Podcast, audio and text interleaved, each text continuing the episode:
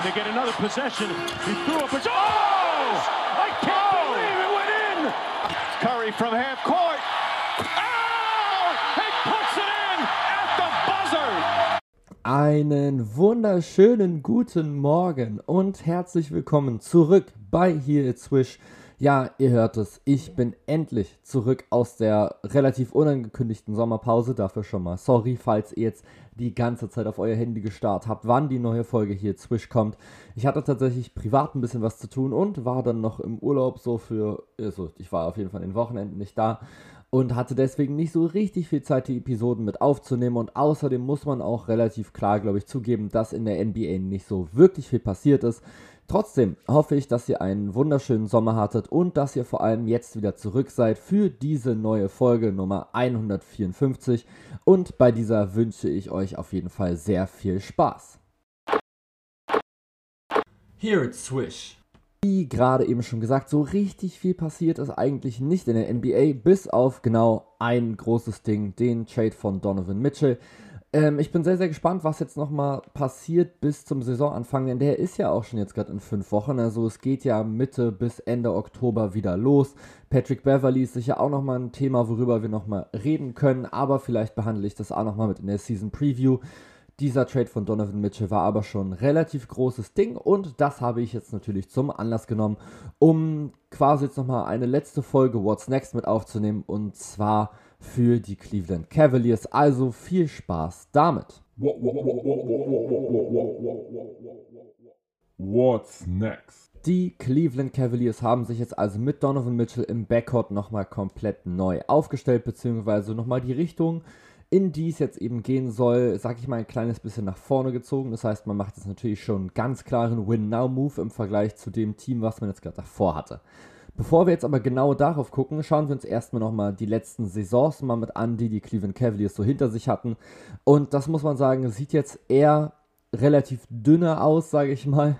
Ähm, das letzte Mal in den Playoffs waren sie 2017, 2018 mit, richtig, LeBron James noch als der ja, Franchise-Spieler, der es eben geschafft hat, dieses Team mit in die Playoffs zu führen und sogar in die Finals zu bringen. Sie haben diese, diese Finals allerdings dann verloren mit 0 zu 4, wenn ich das richtig im Kopf habe. Und ja, das war eben dieses legendäre Spiel 1, wo J.R. Smith komplett einfach den Spielstand vergisst und einfach mit dem Ball aus der Zone rausrennt. LeBron James komplett frei in der Dreilinie steht und den Ball von ihm aber nicht bekommt, weil halt J.R. Smith denkt, dass sie führen. Absolut wilde Situation auf jeden Fall. Das war definitiv das letzte Mal bisher, dass die Cleveland Cavaliers in den Playoffs standen und danach hieß es natürlich erstmal Umbruch. Man hat eben mit LeBron James natürlich den besten Spieler einfach abgegeben, den man in der Franchise-Historie jemals hatte, der ein, ja, viermal in Folge nochmal in die Finals geführt hatte, eben von 2014-15 bis 2017-18.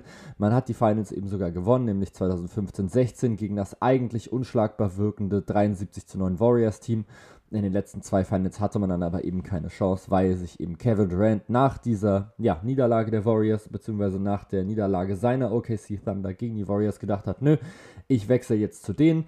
Und dann muss man sagen, ja, waren die Cavs relativ chancenlos in den Finals. Dann ist LeBron James eben weggegangen. Man ist erstmal mit einem 0 zu 6 in die neue Saison mit reingestartet und hat dann erstmal den Head Coach Tyron Lue rausgeschmissen und hat sich dann mit äh, Drew dann den nächsten Coach geholt, das hat nicht so richtig funktioniert. Man hat sich Jack Beeline geholt, hat den wieder rausgeschmissen, dann JB Bickerstaff und der ist jetzt eben seit 2019-20 an Bord und leistet jetzt auch sehr, sehr ordentliche Arbeit. Trotzdem war natürlich gerade die ersten Jahre nach LeBron James immer so ein bisschen schwächer, um es positiv auszudrücken. Aber man hat es eben doch ganz klar immer geschafft, sich so ein bisschen zu steigern. Man ist von 19 zu 63 auf 19 zu 46 gegangen. Das war eben diese Corona-Saison, wo man ein bisschen weniger Spiele hatte. Dann auf 22 zu 50 und jetzt eben in der letzten Saison auf 44 zu 38. Man war also das erste Mal wieder richtig schön positiv mit unterwegs und konnte einfach mal richtig gut zeigen, was man so drauf hatte. Und hat das eben auch getan. Und da ist eben vor allem ein Name oder es sind, sage ich mal, zwei Namen mit reingekommen, die eben da dieses ganze Ding nochmal verändert haben in der letzten Saison. Und das sind eben Darius Garland und Jared Allen. Denn direkt zu Saisonbeginn lief es, glaube ich, erstmal gar nicht so gut für die Cleveland Cavaliers, wenn ich das richtig im Kopf habe. Es war okay. Okay, ich nehme es zurück. Es war eigentlich ganz in Ordnung. Sie haben zwar mit 3 zu 4 sind sie reingestartet, haben aber danach anschließend die nächsten vier Spiele gewonnen, standen also bei 7 zu 4 und dann hat sich erstmal Colin Sexton verletzt. Und das wirkt natürlich erstmal wie eine Hiobsbotschaft. Der 23-jährige Guard, der eben zusammen mit Darius Garland eigentlich dieses Team anführen sollte, verletzt sich. Der Spieler, der 16 Punkte, 3 Rebounds und 2 Assists schon geholt hatte in dieser Saison, der 45% aus dem Feld getroffen hatte, wenn er auch mit 24,4% ganz klar von draußen gestruggelt hatte. Auf jeden Fall aber ein Piece, auf das man eigentlich aufbauen wollte, wo man sich eigentlich am Ende zeigen wollte, hier, dieses, das, was wir jetzt gerade machen, dieses Backcourt, diesen Backcourt, den wir jetzt gerade beide aufbauen, die sind zwar defensiv ein bisschen anfällig, haben aber, aber eben offensiv riesig großes Potenzial. Und das war eben dann nach elf Spielen durch, als sich Colin Sexton eben so schwer verletzte, dass er die gesamte restliche Saison ausgefallen ist. Was man dann gemacht hat, war, äh, muss man ganz klar sagen, ein bisschen wild. Denn man hat sich dann einfach irgendwann gedacht, alles klar, dann spielen wir jetzt eben richtig groß. Dann spielen wir jetzt eben in der Starting Five mit Darius Garland, dann meistens mit Isaac Okoro, Laurie Markinen, Jared Allen und dann noch mit Kevin Love. Also man hat wirklich einfach alle seine großen Leute gleichzeitig einfach in dieses Spiel mit reingeschmissen. Das hat man jetzt nicht so lange jetzt gemacht, aber sie standen schon relativ oft schon vergleichsweise zusammen auf dem Feld. Also einfach mal drei Big Men beziehungsweise meistens war es sogar Mobley. Also Mobley, Markkanen und Jared Allen haben zusammen gespielt und dann kam meistens Kevin Love nochmal von der Bank. Das war das Ding, was ich, was ich erklären wollte. Und das ist natürlich schon so ein Ding, kann man mal so machen. Also anstatt zwei große Leute standen jetzt auf einmal drei. Und man muss sagen, das hat bei den Cavaliers unglaublich gut funktioniert. Und warum? Weil sie einfach damit natürlich eine sehr, sehr ordentliche Defense auf einmal hatten. Und das sieht man eben auch, wenn man sich so ein kleines bisschen die Stats mit anguckt. Man war jetzt in der Offensive ich sag mal jetzt nicht so wirklich schnell, sondern man hat eben die zweitgeringsten Field Goal Attempts insgesamt gehabt in der gesamten Liga, hat aber eben die neuntbeste Quote verwandelt, war da also durchaus effizient unterwegs. Das hatte jetzt wenig mit dem, Drei, mit dem Dreier-Shooting zu tun, das war so Mittelfeld. Hm, Freiwürfe waren auch eher unteres Drittel, sage ich mal. Logisch, wenn man eben dann mit so vielen Big Men spielt, dann kann es immer passieren, dass die den einen oder anderen mal weghauen, aber ja, sie hatten eben auch einfach so sehr, sehr krass ihre Stärken. Und zwar eben vor allem größtenteils in den Defense. Denn sie haben es eben geschafft, dass die Gegner noch weniger aus dem Feld treffen, obwohl sie mehr geworfen haben. Sie hatten in der Defense die acht beste Feldwurfverteidigungsquote, wenn man es gerade so möchte. Also man selber hat fast 47% aus dem Feld getroffen, der Gegner eben nur 45%. Dreier haben sich in etwa mit aufgehoben. Man hat es also einfach geschafft, trotzdem pro Spiel mehr Würfe zu treffen als der Gegner. Und das, obwohl der Gegner fast drei Würfe mehr nehmen konnte in so einem Spiel. Das ist also einfach wahnsinnig gut gewesen und das hat eben tatsächlich auch schon sehr, sehr viel mit Evan Mobley zu tun, der wirklich einfach in der Defense einen richtig, richtig guten Job gemacht hat, auch offensiv schon 15 Punkte eingetütet hat. Und dann eben noch ein Jared Allen mit 16 Punkten, Markkanen mit 14,8, Kevin Love, der 13,6 Punkte nochmal geholt hat, bei 39% aus dem Feld. Also das war schon sehr, sehr ausgeglichene Offensive und das war eben sowas, was die Cavaliers eben einfach ausgezeichnet hat, dass sie die Möglichkeit hatten, über sehr, sehr viele mögliche Stationen zu scoren. Und der Ausgangspunkt von diesem ganzen Scoring, von diesem ganzen variablen Scoring ist eben Darius Garland gewesen, der in der letzten Saison All-Star gewesen ist. Hoffe ich, dass das richtig ist. Ich glaube schon. Müsste es auf jeden Fall eigentlich. Er hatte es sich auf jeden Fall komplett verdient. 21,7 Punkte, 8,6 Assists, 46% aus dem Feld und 38,3% von draußen. Wenn man sich vor allem auch anguckt, dass er sich diese Würfe fast alle selber kreieren musste, logischerweise, weil er ja quasi alleine in Anführungsstrichen im Backcourt jetzt gerade nochmal mitgespielt hat, dann ist das schon eine sehr, sehr ordentliche Quote, die er da aufs Parkett gezaubert hat. Von daher also Darius Garland wirklich absoluter Breakout-Spieler gewesen und Komischerweise auch Jared Allen, dem das sehr, sehr wenige zugetraut hatten und ich eigentlich auch nicht. Der kommt einfach am Ende der Saison raus bei 16 Spielen, fast 11 Rebounds, 1,3 Blocks und scored einfach 67,7% seiner Würfe. Also das war schon wahnsinnig stark. Jared Allen auch hier nochmal einen absolut großen Schritt nochmal mit nach vorne gemacht. Evan Mobley, wie gesagt, gleich defensiv da gewesen. Laurie Markkanen zumindest jetzt wieder verbessert, muss man glaube ich klar so festhalten. Fast 45% jetzt immerhin wieder aus dem Feld, fast 36% Dreier, auch wieder bei über sechs Versuchen. Also sie haben auch einfach wieder versucht, es ganz schön regnen zu lassen, zumindest einzelne Spieler, denn insgesamt muss man sagen, haben die Cavaliers jetzt nicht so viele Dreier geworfen, nur Platz 22, was die Dreierversuche mit angeht. Aber es gibt eben so einzelne Spieler, die einfach wahnsinnig viele genommen haben. Das sind namentlich eben Darius Garland, das ist ein Laurie Markkanen, das ist ein Kevin Love Dann ja ab und zu nochmal so ein JD Osman oder eben Ricky Rubio, der sich ja dann natürlich auch nochmal verletzt hat, beziehungsweise der jetzt glaube ich gar nicht mehr im Kader ist, wenn ich das gerade richtig im Kopf habe. Doch, ist er noch, okay. Sehr beruhigend.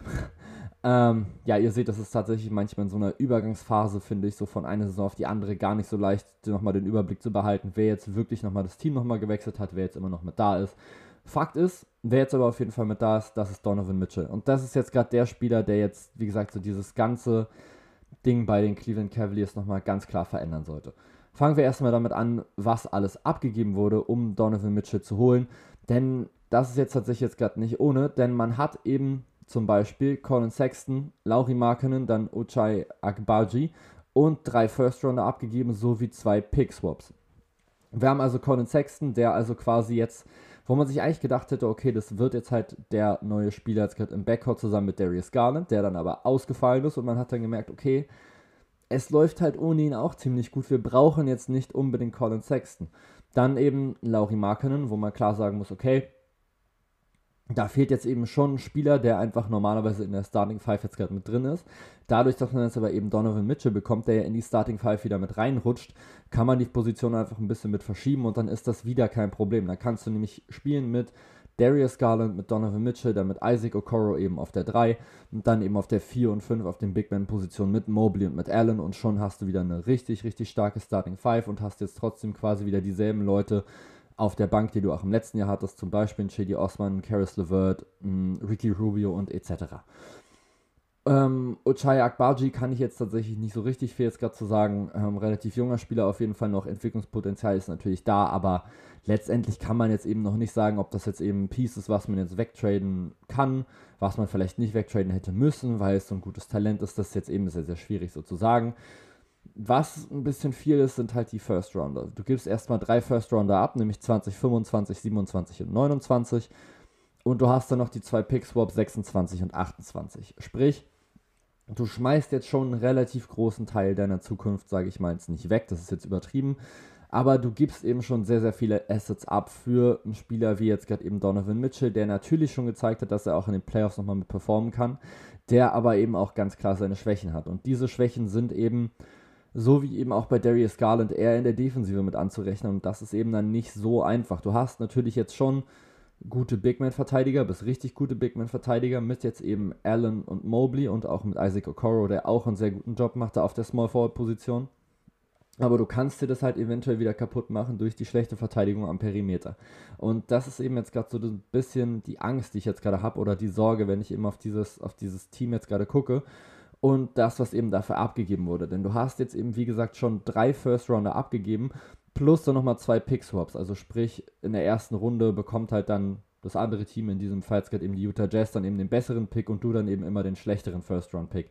Wenn also jetzt gerade der eine eine sehr, sehr schlechte Saison zum Beispiel jetzt gerade spielt, wer jetzt auch immer von beiden und die bekommen meinetwegen den vierten Pick und das andere Team spielt eigentlich ganz ordentlich, kommt in die Playoffs, bekommt den 20. Pick, dann bekommen die Jazz immer den Pick, der besser platziert ist, sprich den vierten und die Cleveland Cavaliers den 20. Und das wäre natürlich, wenn es jetzt eben nicht so richtig gut läuft, langfristig sehr, sehr schwierig. Und positiv muss man jetzt natürlich schon sagen, dass sie ähm, einige der, der Spieler jetzt noch relativ lange jetzt nochmal mit haben. Denn ja, gerade zum Beispiel gerade ein Allen, ein Mobley und auch eben nochmal ein Darius Garland haben noch relativ lange Verträge. Das heißt, die kann man jetzt einigermaßen gut nochmal mithalten. Die große Frage ist halt dann, wie weit kommt man jetzt eben mit Donovan Mitchell? Also Garland ist jetzt noch bis 2027 da, Mobley bis 2025, Allen bis 2026. Aber ich finde trotzdem, dass es halt sehr, sehr viel ist, was man eben einfach abgegeben hat, um jetzt eben einen Donovan Mitchell mitzuholen. Wie gesagt, versteht mich jetzt nicht falsch. Donovan Mitchell ist ein unglaublich guter Spieler, der einfach schon direkt seit seiner ersten Saison schon über 20,5 Punkte scored, der auch immer wieder in der Lage ist, effizient zu scoren. In der letzten Saison hat das, war es jetzt nicht so richtig krass jetzt gerade der Fall. Er war jetzt nicht schlecht unterwegs, hatte eine sehr, sehr gute Wurfquote für sich, also aus dem Feld mit 44,8%, hat von draußen ein bisschen gestruggelt auf 35,5%, hat allerdings auch fast 10 Dreier pro Spiel versucht, also hat er wirklich einen Dreier nach dem anderen hochgejagt. Topwert bisher in seiner Karriere ist von der Saison davor wo er 38,6% getroffen hat. Feldwurfquote, die beste, die er hatte, war 44,9%. Der hat jetzt eben in den letzten drei Saisons 24, 26,4 und 25,9 Punkte gescored. Dazu jetzt eben noch in den letzten Jahren immer so knapp über vier Rebounds und so, ja, in den letzten beiden Jahren jeweils über fünf Assists nochmal geholt. Im letzten Jahr auch nochmal 1,5 Steals mit rangebracht. Also er ist schon eine offensive Waffe. Das muss man ganz klar so sagen. Die Frage ist halt, wie gut funktioniert es jetzt eben, wenn er jetzt den Ball teilweise noch aus der Hand geben muss? Wird er dadurch vielleicht dann sogar besser, weil er einfach direkt in Scoring-Position mit reinkommt und dann nicht so viel Ballhandling selber übernehmen muss? Wenn jetzt eben ein Darius Garland zum Beispiel ihm einfach mal ein bisschen entlastet, vielleicht kriegt er dann freiere Würfe und kann die nutzen. Vielleicht nimmt man ihm aber auch dann einfach ein bisschen Effizienz weg, wenn du ihm den Ball aus der Hand nimmst das muss man jetzt halt eben schauen. Mit Mike Conley hat das Ganze jetzt eigentlich schon mal ganz gut funktioniert. Letztendlich muss man trotzdem sagen, haben die Utah Jazz in den letzten Jahren uns tendenziell eher enttäuscht, wenn es eben in Richtung Playoffs ging. Und natürlich ist genau das jetzt auch das Ziel der Cleveland Cavaliers. Ich denke, das ist spätestens mit diesem Trade ganz, ganz klar geworden. Man geht jetzt langsam darauf zu, dass man jetzt wieder ein ganz klares Playoff-Team sein möchte. Man gibt jetzt den Point Guard ab, den man sich mal gedraftet hatte, in der Hoffnung, dass es einer der neuen Franchise-Spieler wird weil man eben mitbekommt, okay, er ist einfach im Backcourt, sag ich mal, etwas zu schwach in der Defensive und man will jetzt eben nicht so eine Damian Lillard, CJ McCollum Situation jetzt irgendwie aufbauen, dass sich die beiden voll gut miteinander verstehen und beide sind offensiv total gut unterwegs, aber haben defensiv einfach zu viele Probleme und um das jetzt gleich direkt so ein kleines bisschen mit abzugeben, holt man sich jetzt eben mit Donovan Mitchell nochmal einen Spieler, der jetzt zumindest ein bisschen länger schon mit drin in der Liga ist, der schon ein bisschen besser ist defensiv als jetzt eben Colin Sexton, aber eben noch lange nicht überragend. Und das ist jetzt gerade eben die große Frage, wie schaffen es jetzt die Cleveland Cavaliers diese Team-Defense jetzt gerade mit hinzubekommen. Denn man muss auch ganz klar sagen, rein größentechnisch ist das auch nicht so easy. Donovan Mitchell wird jetzt hier bei Basketball Reference als 6'1, als 1,85 mit angegeben. Darius Garland wird jetzt nicht so viel größer sein. Ich werde das ganz kurz mal on the fly überprüfen. Hier steht er als 6'1 auch drin, also auch so in etwa so selbe Größe. Hier steht er, um es genau zu sein, als, da, da, da als 1,85 auch drin, also beide gleich groß. Und 1,85 ist jetzt eben in der NBA nicht so das Riesending. Also wenn, wenn da jetzt eben zum Beispiel ein Curry mit ankommt, der soll jetzt angeblich 1,91 sein. Ein West, Westbrook hat ein 1,91. Und dann gibt es ja auch nochmal so relativ große Shooting Guards. Also zum Beispiel James Harden ist ja auch, sage ich mal, so 1,94, 1,95, 1,96 groß. Also das sind dann schon alles nochmal Spieler, die dir, also die dann einfach schon ein bisschen größer sind als du. Und wenn du dann eben allein schon defensiv Probleme hast, dann vielleicht noch körperlich ein bisschen unterlegen bist, dann wird es relativ schwierig, diese anderen Spieler zu verteidigen. Und ich finde, was jetzt eben für die Cleveland Cavaliers wahnsinnig wichtig wird, ist Team Defense. Wenn die Abstimmung jetzt richtig gut funktioniert, dann kann das trotzdem so funktionieren, dann kann das trotzdem laufen, weil du eben mit Okoro, mit ähm, mit Mobley und mit Jared Allen drei einfach richtig gute Verteidiger in deinen Reihen hast. Du musst es aber eben auch schaffen, dass die anderen beiden, dass die Backcourt-Spieler beide mitziehen. Wenn das funktioniert, dann kann dieses Cleveland Cavaliers Konstrukt richtig gut klappen. Das kann ich mir wirklich gut vorstellen. Denn offensiv werden die jetzt natürlich einfach über jeden Zweifel erhaben sein. Du nimmst jetzt gerade einen Spieler wie Laurin Markanen raus aus dem Team und bringst dafür mit Donovan Mitchell einfach einen wahnsinnig guten Scorer mit rein, der auch in der Lage ist, den Ball zu verteilen und andere Spieler in gute Abschlussposition zu bringen. Das sollte funktionieren. Das muss funktionieren bei den Cleveland Cavaliers offensiv. Es kann jetzt natürlich sehr passieren, dass du jetzt die Scoring-Last jetzt eben gerade ein bisschen mehr aufs Backcourt jetzt gerade mit zurückziehst, aber da muss man auch ganz klar sagen, das ist eben das, wo die moderne NBA eben hingegangen ist, wo sie sich einfach hin, ja, hat hinreißen lassen, sage ich mal, dass eben die Guards ein bisschen mehr Scoring machen, dass die ein bisschen mehr von draußen regnen lassen, weil eben dieses Perimeter-Scoring wichtiger geworden ist, weil das Dreier-Shooting wichtiger geworden ist. Und genau das wird es jetzt eben bei den Cleveland Cavaliers auch sein. Sie werden jetzt immer mehr versuchen, eben Donovan Mitchell und eben Darius Garland in Abschlussposition zu bringen, über diese beiden ihr Spiel aufzubauen und dann eben, wenn sie die Chance haben, Wurf zu nehmen, dann, ja, ich meine, Donovan Mitchell wird diesen Wurf nehmen, Darius Garland wird den auch nehmen und dann muss man halt eben mal schauen, wie viel dann quasi noch für die anderen Spieler nochmal mit übrig bleibt. Ich kann mir jetzt eigentlich nicht vorstellen, dass ein Jared Allen nochmal 16 Punkte scored, denn wenn man ganz ehrlich ist, so ist es jetzt schon wichtiger, dass jetzt ein Evan Mobley zum Beispiel jetzt gerade seine Touches offensiv jetzt nochmal mitbekommt. Ein Okoro wird jetzt eben quasi fast keine Würfe jetzt gerade mehr nehmen, der wird einfach nur noch so ein bisschen in der Ecke rumstehen oder so, sich vielleicht mal ein bisschen hin und her bewegen, mal ein paar Picks stellen. Aber der wird einfach dazu da sein, defensiv da zu sein, dem Gegner das, schwer, das Spiel schwer zu machen, möglichst den besten Scorer des Gegners zu verteidigen, wenn es größenmäßig einigermaßen passt. Und dann eben offensiv die freien Würfe, die er dann mal bekommt, reinzunageln. Aber das wird eben einfach überhaupt keine Priorität sein, sondern die Prioritäten sind ganz klar Donovan Mitchell, Darius Garland, Evan Mobley. Das sind die ersten drei Spieler, über die das Scoring jetzt nochmal mitlaufen muss. Evan Mobley und Jared Allen sowie Isaac Okoro sollen eben die Defense mitzumachen.